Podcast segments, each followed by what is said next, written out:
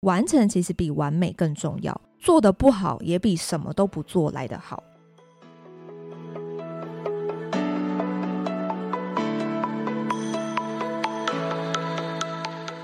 Hello，大家好，欢迎收听思丽想生活，我是 Leslie，今天是第四十六集。今天想跟大家一样，我们来聊书。那今天这本书呢，我觉得很特别。第一个呢，它是这个大陆老师写的，所以这本书是简体字。那么我在台湾的这个书店也找过，应该是还没有上架这本书。那这本书的全名呢，叫做《减法：百分之五的工作精英才知道的基本功》。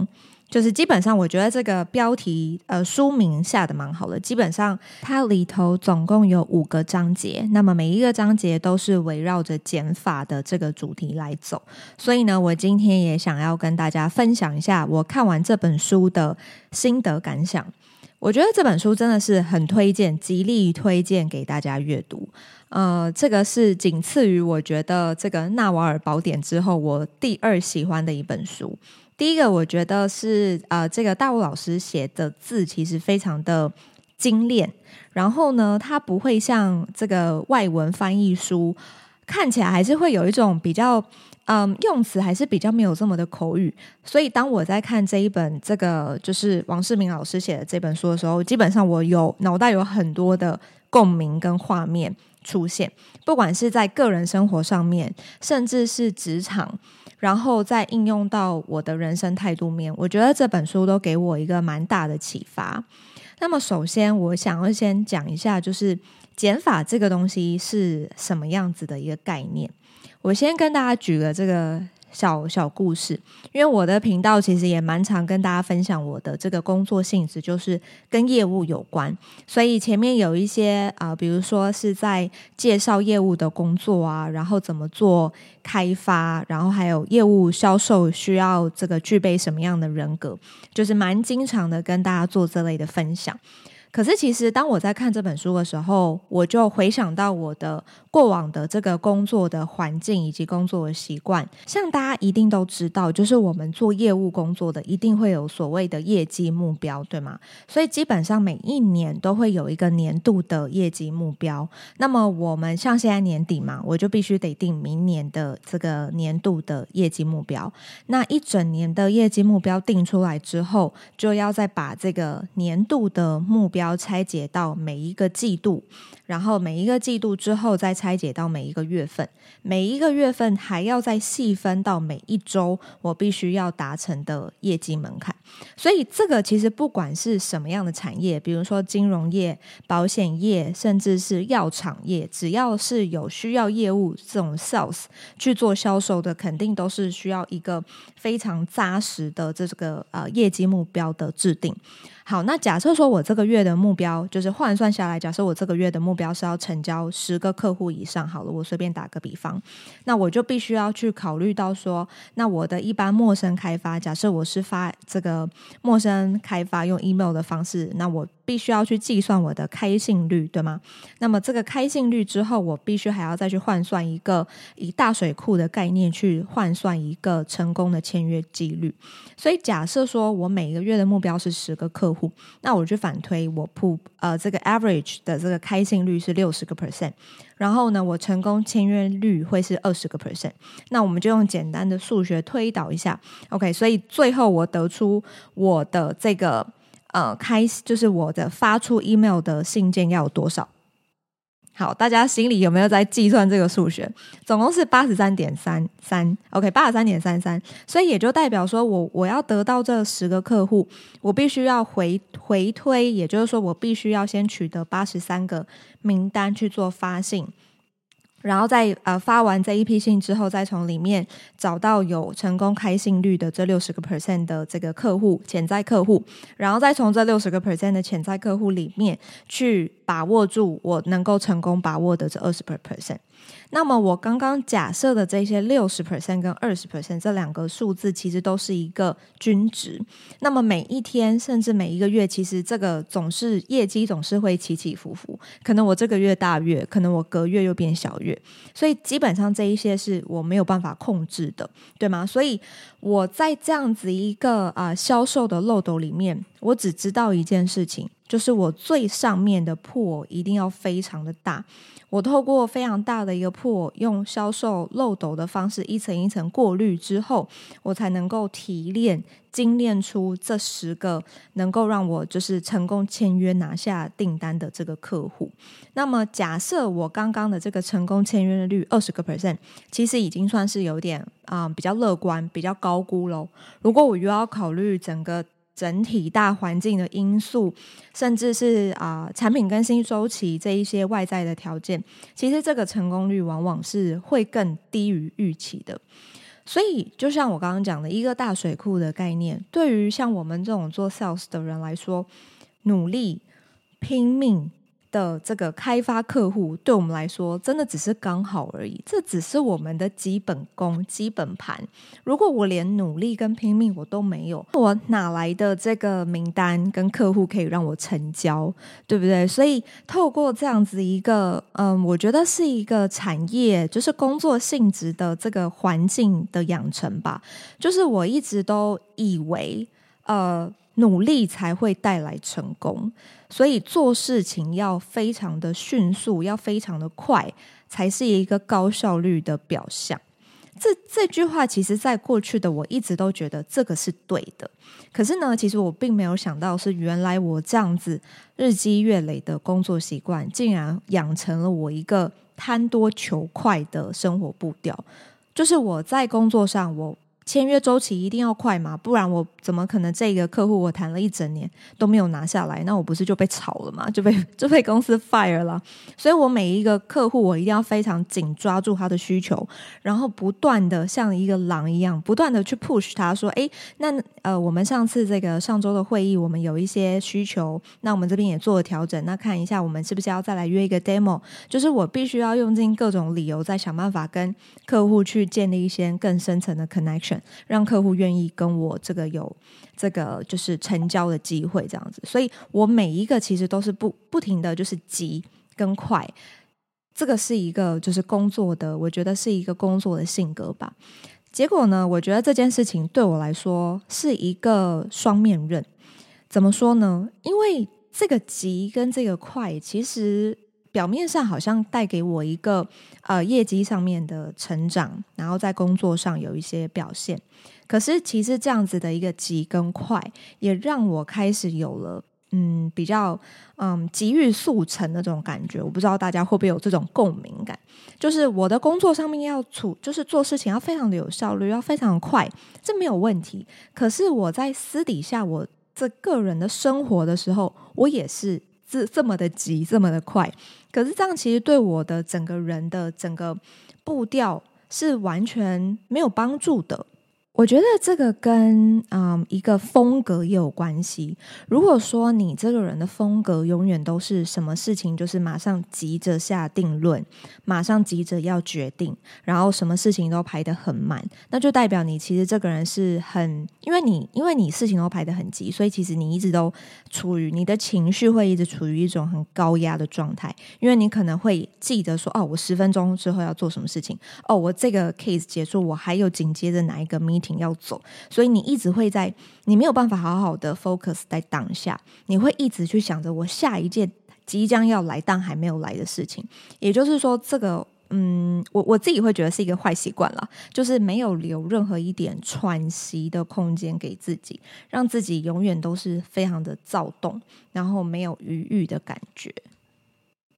所以我在看了这本书之后，我其实有很多个“哇哦”的那种感觉，就是原来减法也会是一个选项诶。因为以前我们讲的努力跟拼命，这个其实都是加法嘛。我的这个事情一定要越做越多，越做越快，呃，想法要越来越多，这这这个都是加法。可是这一本书其实提供了一个我觉得是全新的一个观点。跟观念，它也非常适用在我们对自己的人生的整理上面。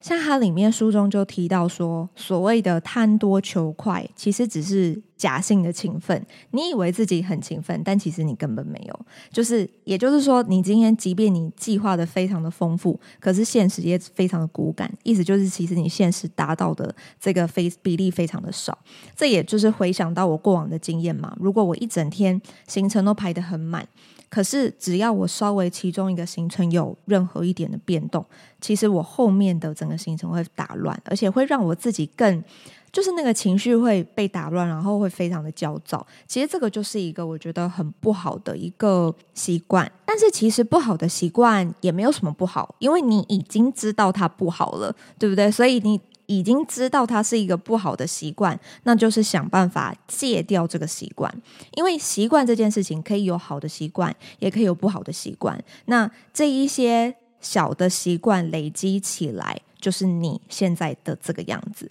所以当我们已经发现说，哦，原来我这个习惯，嗯，确实对我的生活有一点不是那么好的影响，我好像没有办法真的很放松，然后没有办法真的很好好的活在当下，体验人生的这种感觉，那你就要试着去调试自己的心态跟步调。这个思路其实也是很雷同一本书，叫做《留白工作法》。这本书我也是蛮推荐大家看的，它是我今年年初看的。那这本书的作者也非常的有意思，他就举了一个例子，他说：当我们在烤肉的时候，我们不是会需要生火吗？那生火可能是用木炭啊，或者是火柴。那么当我们在生火的时候，大家有没有发现，这一些木柴之间，或者是木炭之间，其实都要留一些空隙。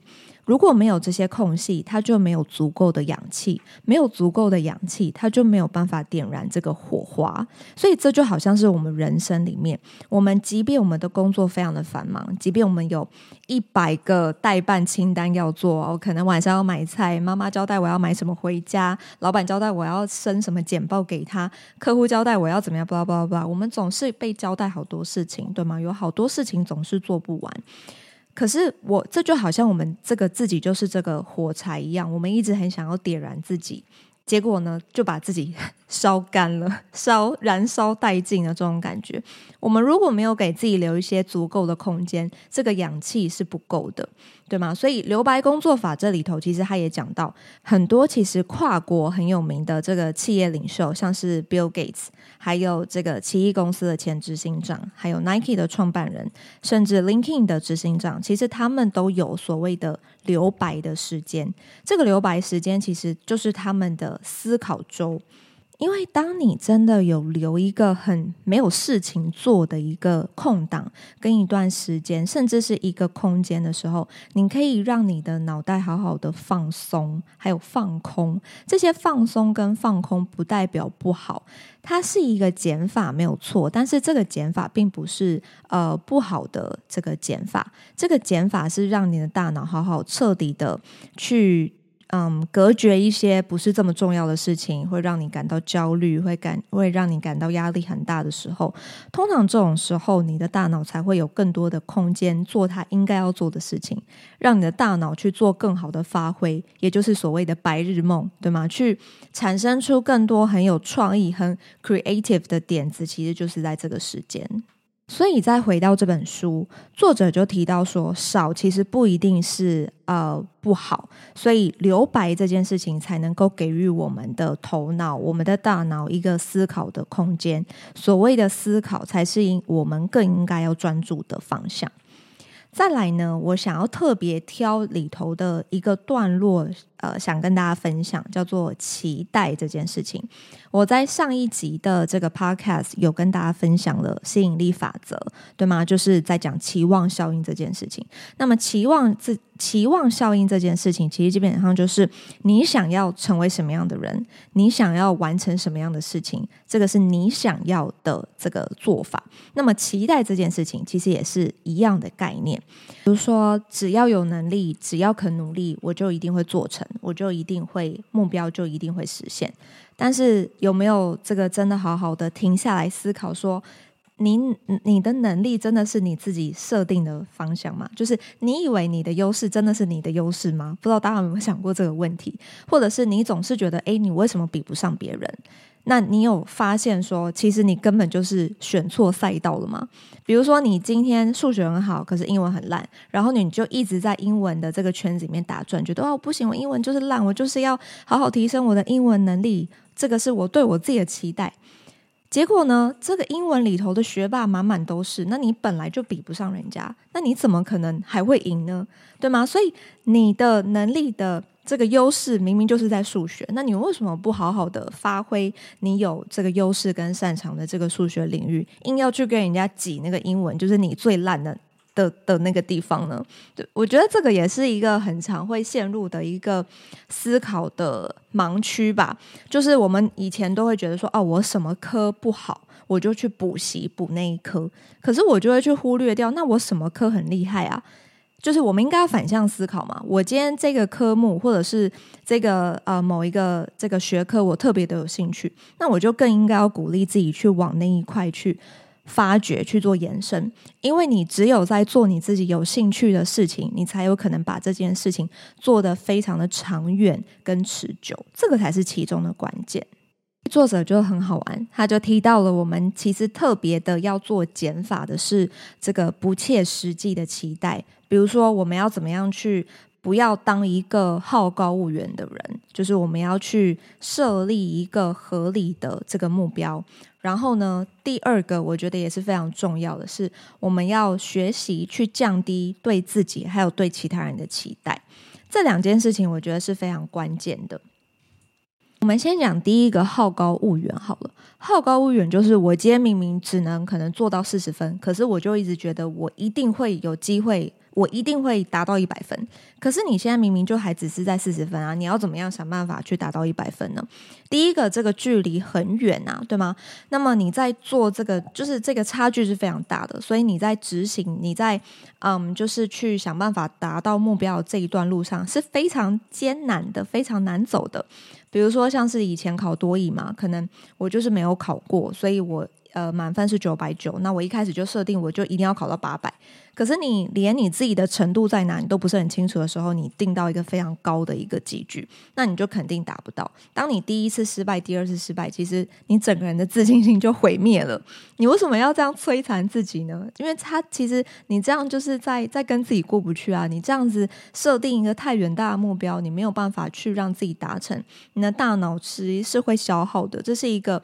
抵消就是你会第一个是会变得很负面嘛，因为你会没有成就感；第二个你会变得呃执行力会更低，因为你会不知道我为什么要做这件事情，因为你从做这件事情中你是没有得到任何的正向的这个回馈，或者是说这个正向的鼓励的。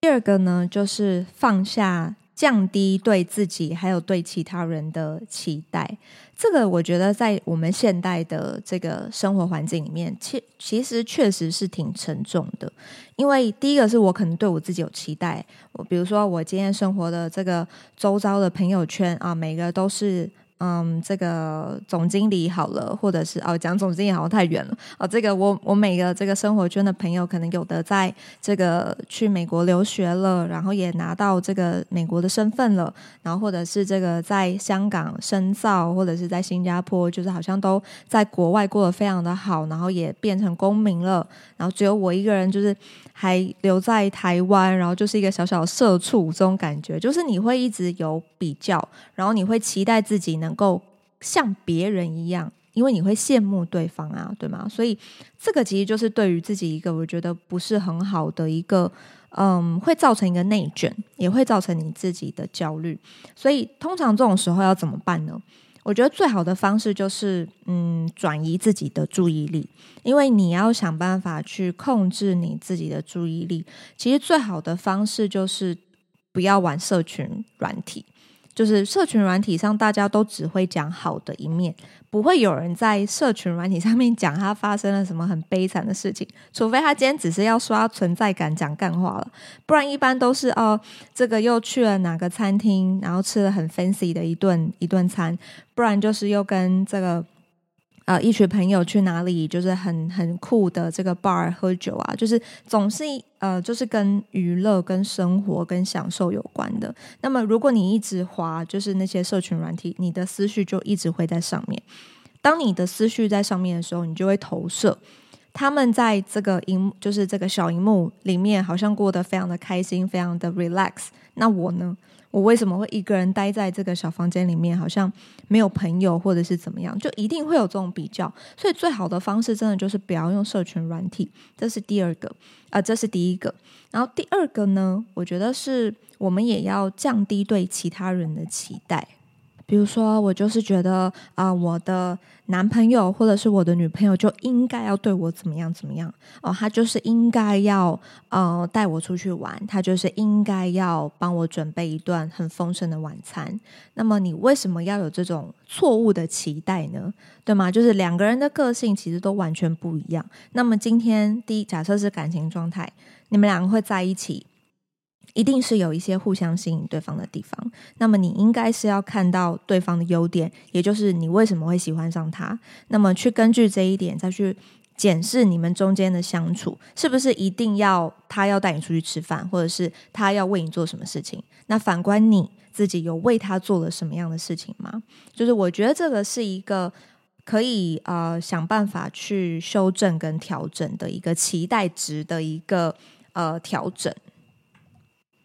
然后作者也有提到，什么样的人其实会一直去呃对别人有过高的期待呢？其实这种人基本上就是他们自己本身的控制欲是很强的。这种控制欲很强的人呢，其实他们就会。对于呃这个比较容易受他们控制的这一群人去产生一个过高的期待，因为他会觉得你好控制嘛，我叫你做什么，你都会想办法去满足到我。那么一而再再而三，我就是知道了，OK，我这么做是行得通的，他就会一直去尝试。那么这一类的人其实是基于自己的要求去提出，他是不会去考虑到被控制的这群人的实际状况。所以我在看到这个章节的时候，确实也让我有一些共鸣点，让我开始去啊。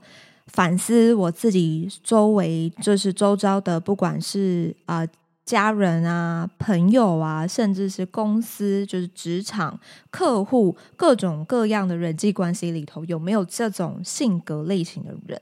如果有。我就要自己是要有意识的去避免跟他们有接触的机会，因为当你去接触到这一群人的时候，你极度有可能就是会被他们控制。比如说，他就是会要求你要做到怎么样怎么样怎么样。但即便即嗯、应该是说你的能力就是已经到那边了，但是他还是会给你一些过度不合理的要求。那这样我觉得就没有什么意思嘛。所以我们自己是有控制权的，我们自己是有选择权的，我们就要知道我们要怎么去他，就是。去砍断这个这种被控制的感觉，所以在期待里面，我觉得我们确实应该要做到减法的这一个功课。我们要去降低，我们要去减少我们不必要的焦点跟注意力，而应该要把它放在完成，因为完成其实比完美更重要。做得不好，也比什么都不做来得好。如果我们一直因为对自己有一些期待而去啊、不去做，就是有点怕东怕西，然后蹑手蹑脚、绑手绑脚，这样子其实你永远都没有办法跨出那一步。所以你就是应该，我们都应该要学习怎么把这个目标合理化，先。准确的能够去知道我自己的能力范围在哪里，然后从这个能力范围内去拆解成每一个细碎、很微小的任务去进行，就好像我在做 podcast 这个样子，就是我从一开始其实也是非常非常的害怕，我其实没有经营过什么部落格或者是嗯博客。就是这种很 public 的东西，我甚至连自己的 Instagram 都是隐私的，都是非公开。所以一开始在嗯这种分享，然后是透过自己的嗯分享自己的感感觉、自己的观点、自己的想法，到任何一个人不认识我的人都听得到。其实这段确实是会很恐惧的，因为你不知道会发生什么事情。可是当时的我其实就是给我自己一个。嗯，概念就是我想要找到我的下一个兴趣，我想要去发展我的多元兴趣。那么我做 p o c a s t 这件事情也不是为了别人，我是为了我自己。因为这个对我来说是一个从 input 到 output 的过程。那么我把我自己的过程，比如说我看了一本书，我有一些启发，我希望透过我的启发能够跟大家做分享。那么不论今天这个收听我 podcast 的你们目前是在哪个地方，如果都能够给到你们一些些的自信跟勇气。其实对我来说，这都是一件非常非常棒的事情。所以，当我有这样子的一个起心动念之后，我做这件事情其实就真的有动力了起来。而且它会取代成为我生活一个非常大的重心，就是当我今天即便只是可能在网络上看到一篇文章，很短很短的文章，但是它可能给了我一个很很 sparkling 的这种启发，我也会很想要让它变成我的一个 podcast 的一集，希望透过这个 insights 能够跟大家分享。我觉得这都是对我来说是一件我在做而且是有意义的事情。讲到这里，就要带到我最后一段想要跟大家分享的一个很重要的一个观念，就是放下我们没有办法控制的事情。我觉得我们人呢、我们活在就现在这个社会，我们第一个我们会有资讯的这种焦虑症，因为资讯量太大了，我们都会觉得我们好像随时会被这些资讯抛弃，所以我就要时不时的这个滑 Facebook 看一下大家在干嘛，或者是滑一下 IG，确保我知道我有在 follow 大家，我确保我能够跟得上这个时代，跟得上这个社会。可是当我在这一段的非常速成的短影音，像嗯，不管是这个 TikTok 或者是 Shorts，影片都非常的短，几乎我记得应该只有十秒嘛，你就会一直滑，一直滑，而且你会停不下来。这是这是一个最可怕而且 control 我们大脑的一件事情，它会让我们大脑麻痹，让我们一直以为所谓这样子的一个短音才是一个获取资讯的方式，而忘记了真正的学习其实是在。课堂之外的真正的学习是你如何去思考，真正的学习是你思考的这个过程，才是你真正有所获得的地方。所以，当我们今天的专注力、我们的注意力总是在一些我们没有办法控制的事情，比如说拿自己跟海外的朋友做比较，拿自己跟这个很多这个网红做比较，比如说这个网红又在哪个国家举办这个世纪婚礼啊，或者是哪个网红又出了什么联名商品啊，就是都是这一些的资讯进来之后，专注力其实就被吸掉了。那么这个也有一句话在网络上流传，就是很好玩嘛，专注力在哪里，钱就在哪里。就是你的专注力，就是商人们可以下手的目标。就是商人要这个抓住你的注意力，为什么？因为他们可以赚得到钱。所以我们要学会去放下没有办法控制的事情，去放下一些对自己过高的期待，甚至是降低对别人的期待，减少过度思考。我觉得这就是一个很重要的一个刻意练习的方法。这种减法的思维观点，会让我们更能够在生活中或者是工作中去保持一个冷静。尤其是这个，在一个解决问题的过程里面，你更可以让自己去把握住自己能够掌控的部分，而不会让嗯，因为有一些状况或问题的发生，而导致于你后面全盘皆乱，就是你已经没有办法思考了。这样子一来，其实你的工作会变得更轻松，你的生活也会更有节奏感。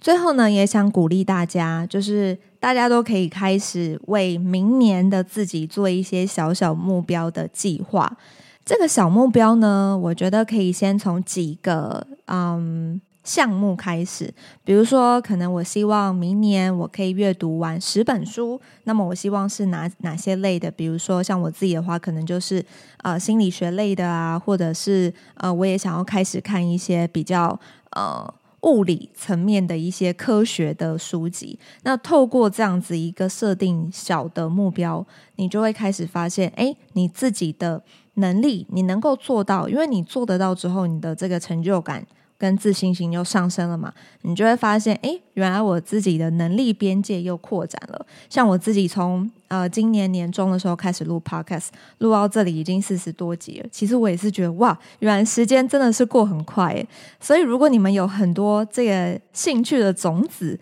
放在你们心中放很久，你们一直没有这个提不起劲，或者是还没有勇气去做的话，我也是蛮鼓励你们能够开始去做更多元的兴趣的发展，不管是学咖啡啊、品酒啊，我觉得这些都是一个非常好的体验。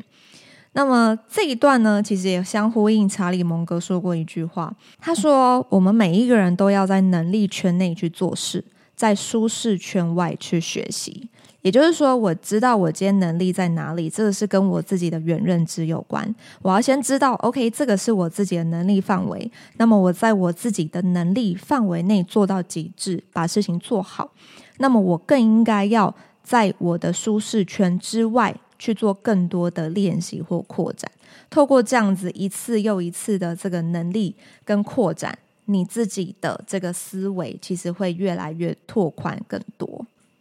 好的，今天的节目就到这边，谢谢你们的收听。人生是不停止的刻意练习，处理好关系，每天好心情，让我们一起朝理想生活迈进吧。我们下集见喽，拜拜。